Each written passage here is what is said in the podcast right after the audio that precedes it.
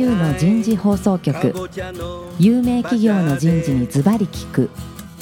年間約500社を訪問し続けている人事のスペシャリストでありシンガーソングライターとしても活躍する楠田優が有名企業の人事を招いて企業が抱える課題や実際の事例を紹介しながら解決策を模索していきます。この番組は株式会社マネジメントサービスセンター。ビジネスコーチ株式会社。株式会社ワークスジャパン。SAP ジャパン株式会社。の提供でお送りいたします。管理職の僕があとはやるから。楠田優の人事放送局パーソナリティの楠田優です。えー今日は東京神田にあるワークスジャパンさんの2階のフロアから番組をお送りいたします。今日から4週にわたりお送りするテーマは採用自社ブランディングの今になります。えー早速ゲストの方をご紹介いたしましょう。パラマウンドベッド株式会社人事部人事課採用グループリーダーの村山健一郎さんです。村山さんどうぞよろしくお願いします。よろしくお願いします。続きまして、元株式会社 JR 東日本企画、現在は経営コンサルタントの小西元樹さんです。小西さんどうぞよろしくお願いします。よろしくお願いいたします。最後に今回のスポンサーを務めていただいております、株式会社ワークスジャパン人材ソリューション事業部プロモーション部 PR2 課の課長、成瀬ひとみさんです。成瀬さんどうぞよろしくお願いします。よろしくお願いします。さあ、今日のテーマですけども、今日はナビに頼らない採用プロモーションのどこになります。ナビに頼らない採用プロモーション。成瀬さん、早速なんですけども、ここ数年、何か少し採用の傾向というのは変わってきましたか？はい、変わってきていると思っています。まず、企業様の動きからご説明させていただくんですけ。れども、うん体感なんですけれども、やはりその2週間ぐらいですね、採用の候補の開始時期、およびその選考の開始時期というのを早めてらっしゃるというふうに感じて選考。が少し早くなってきた。そうですね。去年とカレンダーは一緒なんだよね。カレンダーは一緒で、ルールは一緒なんですけれども、実態としては少し気持ち早気持ちめに気持ちってどのぐらい？2週間ぐらい。なんとなくで僕もそのぐらいなんかそんな感じするんだよね。うん、じゃあみんなでやっぱその感覚が都市伝説じゃないんだこれ。多分みんなそうなの早まってますね早まってあ、そう、そう。村山さんどあ、本当にそう思いますね。結構早く学生動いてるな。う動いてるなってわかる？はい小西さんは？合ってる学生さんの動き出しですとか、うんもうすでにこれやってますっていうアピールが、うんもう年々早くなってるなっていう気がしますね。うん学生も早くなってきてるし、企業側もじゃあ早くなってきたと。接点が早くいうのなってが今年の少し特徴。そういう中で、まあ、どこの企業もね、最近やっぱナビに頼らない採用プロモーションやっていこうっていうふうになってきてるけど、この傾向っていうのはそもそも小西さん、何なんだろうね？まずナビはたくさんの検索機能がありますので、便利なんだよね。便利です。便利とともに検索してもらえない、間違った意図で検索されてしまうみたいなものもあるんじゃないかなと思いますね。ああ、検索する側のスキルというか。はい。ああ、なるほどね。うん若干誘導されてしまったりですとか、まあ、それこそ、はい、誘導ってどういうこと？企業規模が100名以下、100名以上、みたいな形で業界で分かれちゃってそうですね、はい。みたいな業界横断的にやってる企業が、うんえー漏れてしまうですとか、大体最近業界っていうのはなんか崩れつつあるから。そうですね。うんしかも企業側が発表している業界というよりは、んそのナビですとか、そういったところに分類されている業界になってしまってますので、うんまあ、学生としても企業側としても若干マッチしないところはあるんじゃないかなと思いますね。うんそうすると検索によって、またはそのプルダウンによって、当社を知ってもらえないケースっていうのがかなりあるよっていうことだね。はいなのでだから少子化になってくるから、なおさらそういうふうになっちゃうんだろうね、そうです多分ね。事業も多様化していると思いますので。事業の多様化ね。はいなるほどな。村山さんどうですか？いや、本当にそう思いまして。そう思う。ええ。で、結局、数がすごく多く載ってらっしゃるので、うんいろんな会社がね。でええ。またもう一つあるのが、うん。結局、企業の検索がスペック、うん。企業のスペックで売上高いくらとか、うん。そんな感じになるので、うん。学生さんにとって本当にいい検索ができるのかっていうのうん。は、すごく難しいなっていうのは感じますね。なるほど、なるほどね。うん、確かにそうだね。それはありますよね。それがやっぱり、長年でもそれでやってきたんだけども、はいだんだんだんだんそういうことじゃダメだっていうことなんだろうね。は一方多分さ、学生もあるんじゃないかなと思ったんで、僕これ素朴な。例えば、すべての700数十のね、大学でキャリアっていう授業を皆さん教えてるので、学生自身がさ、キャリア感持っちゃってんだよね。あイメージしちゃってんだよね。で、はいどういう業界がいいとかさやっちゃってんだよ、みんな。先に決まっちゃってるわけですね。うんだからそうなっちゃうと逆に残念だよね。全く企業を知らないで、そういうふうにやっちゃうっていうの、それ逆に残念なんだよね、それはね。うんそうなんですよ。だから昔、例えば僕はもう今年の9月にあの生産労働人口外れて65歳になって高齢者入っちゃうんだけど、僕が20代の頃っていうのはさ、キャリアっていう言葉はさ、霞が関の言葉だったんだよ。キャリア組とか、ノンキャリとかね。もうそこだけだったんだよね。今そうじゃないもんね。うん、官僚だけの言葉じゃないもんね。キャリア、キャリア、キャリアっていうよね、みんなね。どういう業界行きたいとか、まあはいどういうマーケティング、自分の強み、弱みなんですとかでみんな分析しちゃうもんだから、はい逆にその中でナビ探したり、プルダウン見てっちゃうので、逆に会社ってそこだけじゃないよっはいていうのが多分あるんだろうし。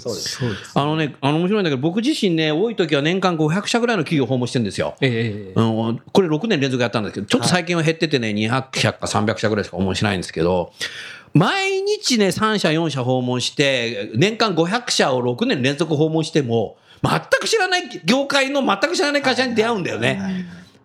こんだけやってても、それだからナビとさ、検索だけじゃそれ分かんないよ。うんそういうの多分あるんだろうね。で、これっていつぐらいからそういう傾向って出てきたの？なんとなく。そうあなたたちの感覚論でいいですよ。まあやはりインターンシップが普及してくると、うんやっぱりサイトに載せなきゃいけなくなってきますのでそれによってインターンシップをサイトに載せる。そうですね、んそれによって掲載者数がすごく伸びてきてるなここ特に5年ぐらいですね。多いよね、インターンシップやるっていうね。はい、それによってサイトへの掲載企業が増えてきて特に早まってきてるような気はしますうね、ん、なるほどね。インターンシップももう、成瀬さん、はい。従来は経団連が例えば5日間はい。っていう以上やらないとインターンシップじゃないよってあって、僕もそうだなと思ってたんだけど、いきなりなんかもう1日でもいいですみたいな形やっちゃってるから、はい。こ今年はすごく多かったですか、そうですね。インターンシップやるとこ。はい、あの企業様もワンデーでいいのであればじゃあうん。やろうっていう企業さんも増えてますし、うん。学生さんにいろいろそのアンケートですとかインタビューで調査を取ってるんですけれども、おう。彼らもやはりその効率的にうん、多くの企業に触れておきたいっていうような、効率的に多くの企業に触れたい。はい、なるほど。というあの要望は見えてきていますので、うん。まあ、そういう意味ではマッチングはしているのかなというふうに思いますね。うん。企業と学生さんのところがうん。うまくマッチングをしているのかなというふうには思います。ただ他方で、その、はい1日インターンシップだと、はいもう3日で3社行きましたとか、はいなんか全部で10社行きましたってなんか、ある意味インターンシップマニアみたいなのも増えちゃうんじゃないかなと思ったけど。そうですね。あの従来のやっぱ就業体験だったりとかうん。っていうこととは、やはりその形を変えてはいるかなというふうに思います。うん。はい、なるほどな。で彼らがじゃあインターンシップに何期待してますか？みたいな、はい、ことも聞いたんですけれど、はい。うん。まあ、上位3つなんですけれども、はい。まず1位というのはその業界、会社の知識を広めたいという要望が会社の一つあ。るんですね。うんなので自分が思っている、まあ、イメージとどれくらいこうギャップがあるんだろうかっていうのを多分見極めたいのかなというふうには思っています。うん。で2つ目が面白いんですけれども、うん。あの現場社員と交流したいっていうのがやっぱり現場で2位働いてる社員に会ってみたいということだよね。そうなんです。人事の採用担当者の方ではなくて、うん。実際に働かれてる社員の方と、まあ、交流をしたいっていうよのが。く言われますね。寂しいですけどそうですね人事の人はもういいですみたいな 現場の人紹介してくださいみたいなよく言われますねやっぱそうなんだ。そそうこあるわけだ。なんですそ2点目は。こあります3点目は。はい、で3点目はですね、フィードバックが欲しいフィードバックが欲しい。素晴らしいね。フィードバックって言葉も知ってんだね。そうなんですもう今学生そうなんだよな。それはやっぱりポジティブでもネガティブでもいいんだ。どちらもです。ん。でもうちょっと深く聞いていくと、うん。あのフィードバックは何に対してのフィードバックかっていうと2種類ありましておグループワークをやってる時にはグループ全体のワークに対するフィードバックも欲しいしおそこに参加してる僕私個人へのフィードバックも欲しいっていうふう。おなあことを、はい、言っていましてうん。非常にこう、まあ、成長意欲はあるのかなあっていうところはありますよね。なるほどな。村山さん、今の話聞いてていかがですか？確かにあの私教育もやってるんですけどあも。あなたは採用のみならず、ええ。教育もやってる？はい。素晴らしい。ありがとうございます。もう僕はね、もうね、20世紀の後半ぐらいから言ってんだけど、はい。最後の頃から言ってるんですけど、はい。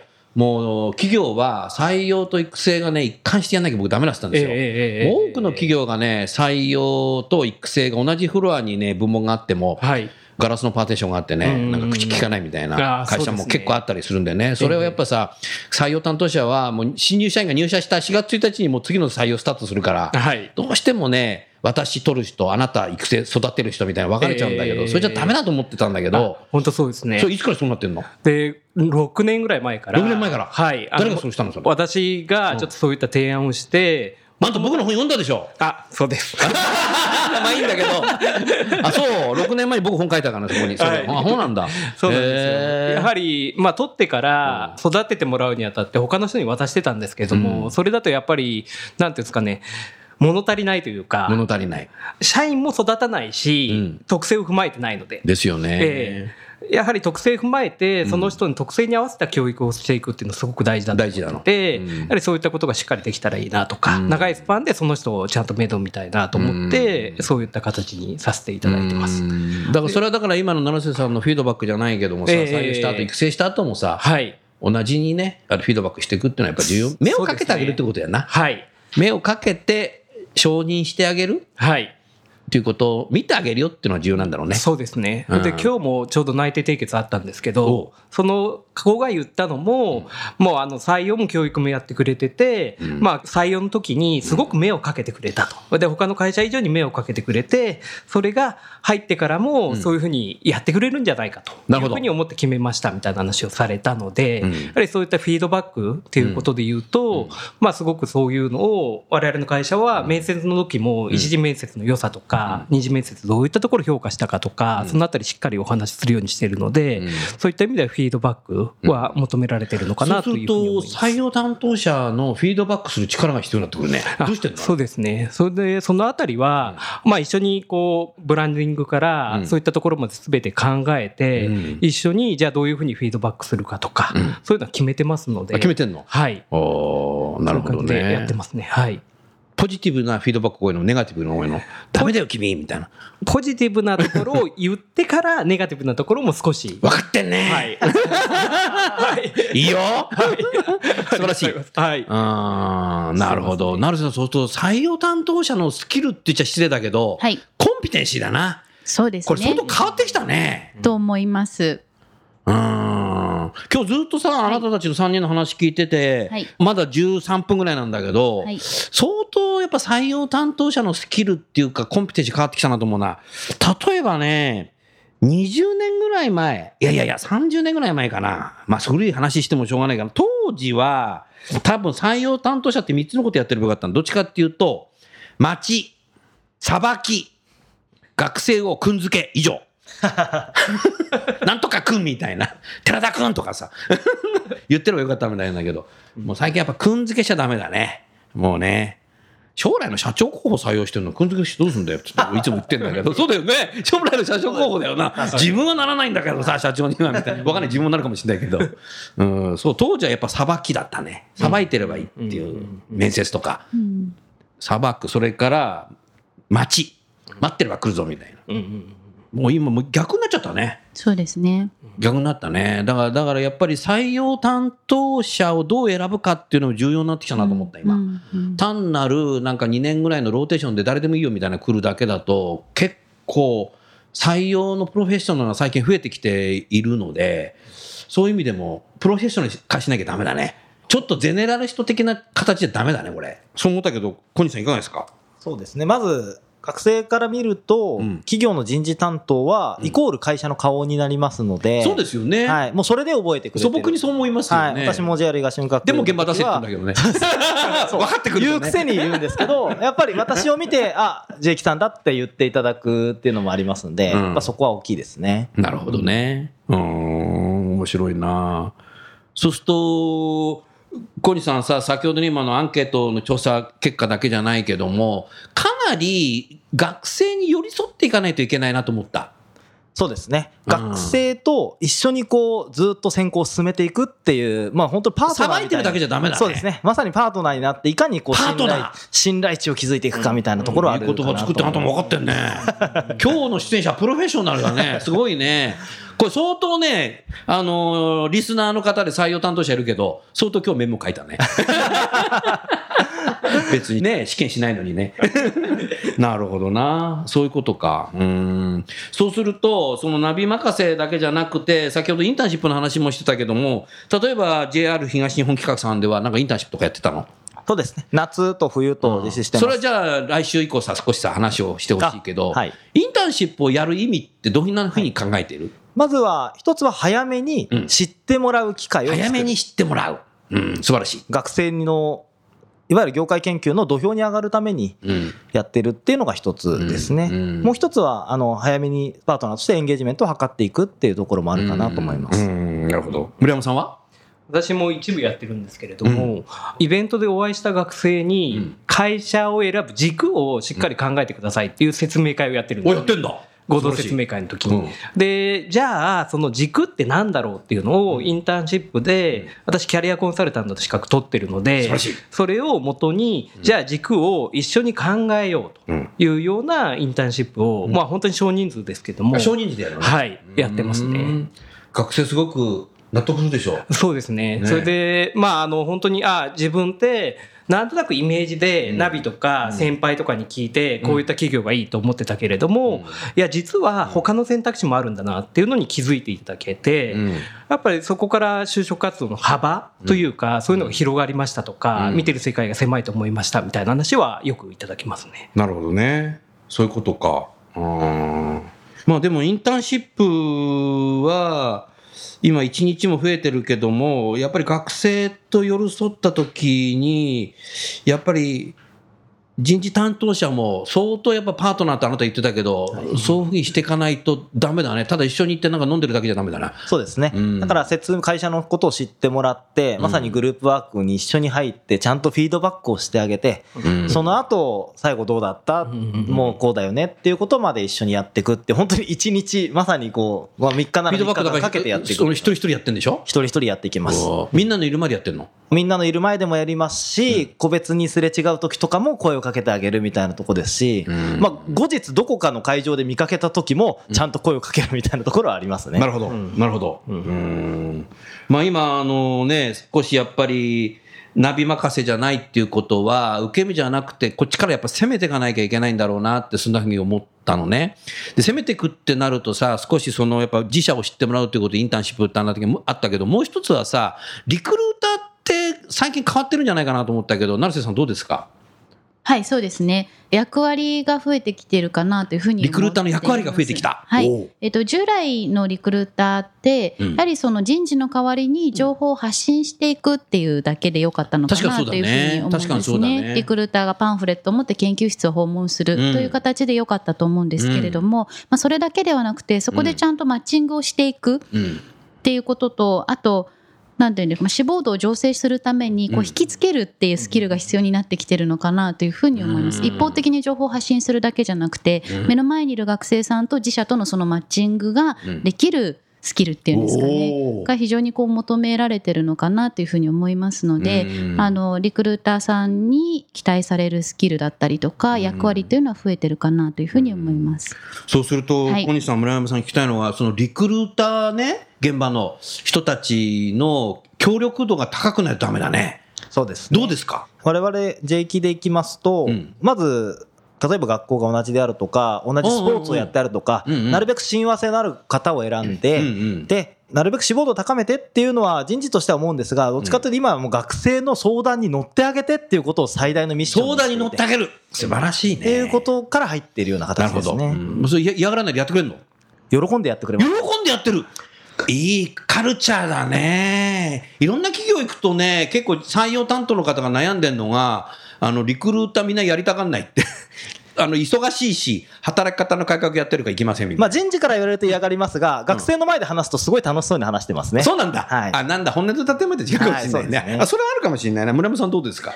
我々の会社の場合は、面接の時とか、作文で、うん。あなたはどんな軸を持ってますかとか、うんどういう社会人になりたいですかみたいなのを書いていただいてて、なるほど。それとマッチするん先輩とかうん社員に合わせるようにしてそれをじゃああなた読んで、ええ探すんだ。あそうですということはあなた自身、社員を知らないといけないね。あそうですねどうやって社員知ってんの？で私は今採用15年ぐらいやっておてプロだよ、この人は。でその中で教育もやってるんですごいねで。社員の半数以上はもう顔と名前が一致するんでじゃあこの人がいいなすごい頭だねっていうところをセットして頭の中データベースになってんだ。はいやってますねセットしてやってんの？はいああ、もうそういうふでその子はどこ受けてたかれないね、これ。ええどこ受けてたかとか、どこ受けててなぜうちに決めたかとか、うんそういうのも一応頭の中に入れてじゃあこの人ってこういったところ受けててこういう人だからじゃあこの人に合わせようとかそんなことを考えてすごい、すごいね、成瀬さん。そうですどうね。ですか、これ、金の。はい。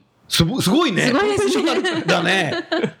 こういう人は世の中いるってことは、こういうことやってないと負けちゃうね、これ。だと思います。あの合わないリクルーターさんを合わせて、もう結局その逆効果になってしまいまあすので。逆効果になっちゃうこともあるのね。なんでおっしゃる通りその親和性の高いとか、うん。この人を当てると必ず引っ張ってきてくれるな、ええみたいな人をこうマッチングさせながらリクルーターの面談、うん。面接をセッティングされるっていう企業様は増えていらっしゃいますので非常にこう戦略的にはい単に人を当てていくっていうことではなくて、うんちゃんとマッチングを図りながら当てていくっていうところうんに人事の方もされてらっしゃるかと、はい、思いますしうん弊社もシステムでそんなことをご提供してお、ます。システムでできるのね。知ってる知ってる。あれは素晴らしいシステムだよね。ありがとうございますそもそも新卒用に開発してるから、はいあそこまでできるんだね。そうねもうね、大手でもかなり使ってるもんなあのシステム。ありがとうございます村山さんさ、そうするとさ、そうやって現場の方はあなた知ってるっつったけど、はい。じゃあその彼にやってもらおうと思った時にお願いしに行って、はい協力的なの？やはりしっかり話して、うん。こうこうこういう理由でうん。こういう人を取りたくて、うん。ただちょっと悩んでて、同じような人なので、ぜひ話してくださいっていうところまでしっかり話すと、うん。じゃあやるよって言ってくれる方が。忙しいのにとかって言わないんだ。でもあなたのその現場に対する社内セールス力が素晴らしい。あそう言っていただけると。それすごいね。そこまでやっぱコンピテンシーとして必要なんだな、今。さばいてるだけじゃダメだな。ああ、協力的なんだ。その協力してくれた人に、なんかアワードで表彰してるとかそういうことやってんの？飲みに行くぐらいですかね。あ、飲みに行く？い。や、それも、え？あ、それはね、飲みニケーションはね、それは必要ですよ。はい。うん、それは必要だね。でもね、うん。でもそれでもいい会社でね、カルチャーがいいね。ええ。いい社員は多いなと思います、うん。で多分ご協力された社員の方にとっても非常にこうメリットのある活動という声が多分上がってきてると、うんうんうんうんそうなの？はい、思ってまして、うん。自分がリクルーターとしてうん学生の前に立つことによって、うん。そういえばなんでこの会社選んだっけ？選んだんだっけとかですねなるほど。あと学生からもじゃあ今後の目標を教えてくださいとか言われちゃうんですよ。うんうん全く考えてなかったんですけど、学生から先輩にはい、今後の目標を教えてくださいって、やべえ、俺考えてない。そうなんです。ええそうなんです。でもその学生さえてもらえるんそうなんです学生さんと接することによってなぜここで働くんだということとどんな目的意識を持ってそうなんです働くのかっていういいこ忘れてたことうそうなんです刺激される。しっかりしなきゃみたいなはいい、いい循環になってるね。と思います。なので巡り巡って会社のそのロイヤリティを高めるっていう活動にはなるのかなというふうには思いますのうで、んはいでもインターンシップとか、もう一回リクルーターとかやっていって、そういうで学生が入ってくると、逆にその学生で入社した人がリクルーターにもなるし、インターンシップの講師になったりしていくでしょ。そうすると、そういうのがパイプラインができたら、会社のカルチャーとしてすごく良くなるね。そうですねどうですか？友達を、やっぱり友達に誘う。で、後輩を連れてくる。友達の友達は友達だ。もうみんなその番組ないけど。なるほど。繋がってきて、うんいい関係値を築いていけるっていうのはあるとそ思います、ねのパイプラインを作るのがやっぱ採用担当者の今の役割なのかもしれない、ねあとはやっぱり入社後もその師弟関係じゃないですけど兄弟関係ができてくれば、うんすごく社員としての交流も良くなりますからうね、ん、なるほどね。それはいいね。その部門に配属されなくても、何か分かんないとき相談行ったりとかはい、できる？じゃないですか。それはいい関係だよね。そう思います。うん採用担当は仕事面白そうだな。面白いですね面白い。はい実際そのナビに頼らないということになってるけども学生さん自身がやっぱり検索だとか自分に行きたい業界だとかで思ってたんだけども逆にインターンシップで出会った学生とか例えばリクルーターで大学に行って少しなんかこう話し込んできた学生に変えさせること自体って考え方をできますか？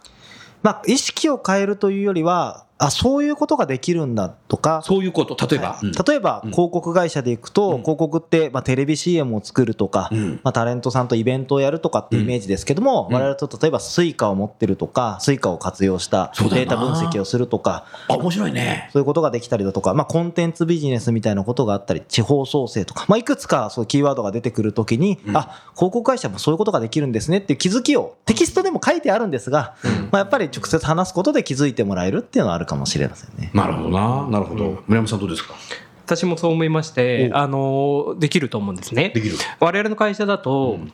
例えば商社を志望してて、やっぱそれしか見てない学生っていらっしゃると思うんですよ、大きなくくりで勝者になってるんだね。そうですね、でそうした時になぜそれをしたいのかっていうのを分析すると、やっぱ海外行きたいみたいな話があった時に、いや実はうちの会社でも海外行けるチャンスあるんだよっていう話をすると、ですよね。じゃあ商社プラスワンでうちは受けてみようかなっていうふうに思っていただける学生もいるなと。いるなと。はいなるほどね。思ってます。はい。その中で当社に来てくれる可能性もねそうですね。あるっていうことだよね、はい。はい。そこにやっぱ採用担当者の力が試されるね。そうですね、うんええっていうかねこの番組ね大手商社5社全部聞いてますから 逆にえ草先生もあの番組出たいんですけど我々も言いたいですとかって言ってくるかもしれないけど まあでもそれはそれでいいよね。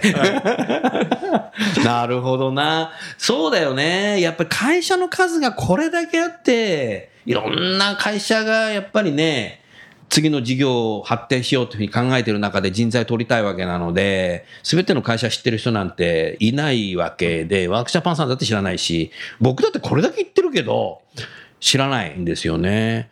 例えばね、去年ね、私ね、人事だけの名刺って、えーっと、6箱なくなったんだよ。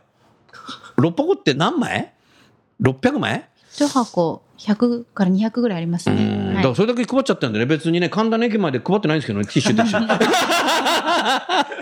ら、だからそんだけ言ってもまた新しく行く訪問する会社は全く知らない業界だったりするので、やっぱりね、そんなこと40年以上やってるけど分かんないんだよね。40年やって分かんないんだから、んな半年ぐらいのね、採用活動分かったら逆におかしいよね。40年やっても分かんないんだよね。うん。じゃあ残りあとね、2分ぐらいなんですけども、このインターンシップについてのアンケートで、成瀬さん何かリスナーの方にメッセージありますか？はい。あの先ほどにご紹介させていただいたアンケート資料からなんですけれども、うんうんこのアンケートはですね5月の11日から5月の21日までの11日間を通して、うん今の大学3年生および院の1年生にとったアンケートになりまおす。結構今ここに手元にアンケートの結果あるけども、はい、旧帝大から、そうですもう上ね。位校多いね。そうなんですよ。おすごいね。はい学生さん協力的だね。そうだと思います。はい。どうぞ。で、えっと、そこの学生さんにとったアンケートの特徴、まあ、たくさんあるんですけれども、その中からですね、うん。去年と大きく違う点というところが1点ありまして、うん。5月の21日時点でうん。すでにインターンシップに参加しましたっていう学生さんが16%もうわそんなにいるんだ。いらっしゃったんですね。なので、インターンシップナビさんって6月1日オープンですよね。うんはい。なんですけれども、それ以前うん。に2割弱の学生さんがすでにインターンシップに参加している。かなり早期になってんね。っていうことは、企業選びのためのナビという使い方は変わってきてるのかなということと、うん。まあ、彼ら16%の学生さんがどうやってインターンシップを選んだのかっていうところは非常に興味があるなというふうに思ってます。うん、なるほど、ありがとうございます。そういう意識の高い学生が早期にそういう活動をする中で、はい、でも相変わらず上位校の学生でものんびりしてる人もいるんでしょ？いますね。ね。はい。どっちの学生を狙うかだよね。あんまり早い人を取ってもさ、いい学生はみんなどこの会社もいいと思うから、とりあえず結局辞退されちゃうだろうし、そうなんです逆にのんびりしてる人ほどさ、あんまり決めてないからさ、逆に口説きやすいんじゃないかなって、勝手に思ったけど、どうこれ、最後に。まあ、早いか遅いかは、まあ、特に多分それです。まあ、正生身の人間だから一人一人違うけど、はい。ただ、どこでコンタクトポイント取って、うん。こう、ちゃんと内定を持ってくるかっていうのはあるかもしれないですね。なるほどね。うん、わかりました。それじゃあちょうど時間になりましたので、えー今日はこのぐらいにしたいと思います。えー最後にゲストの方をご紹介して、えー終わりましょう。パラマウントベッドの村山さん、それから元 JR 東日本企画の小西さん、それからワークジャパンの成瀬さん、どうもありがとうございました。ありがとうあござい。ました。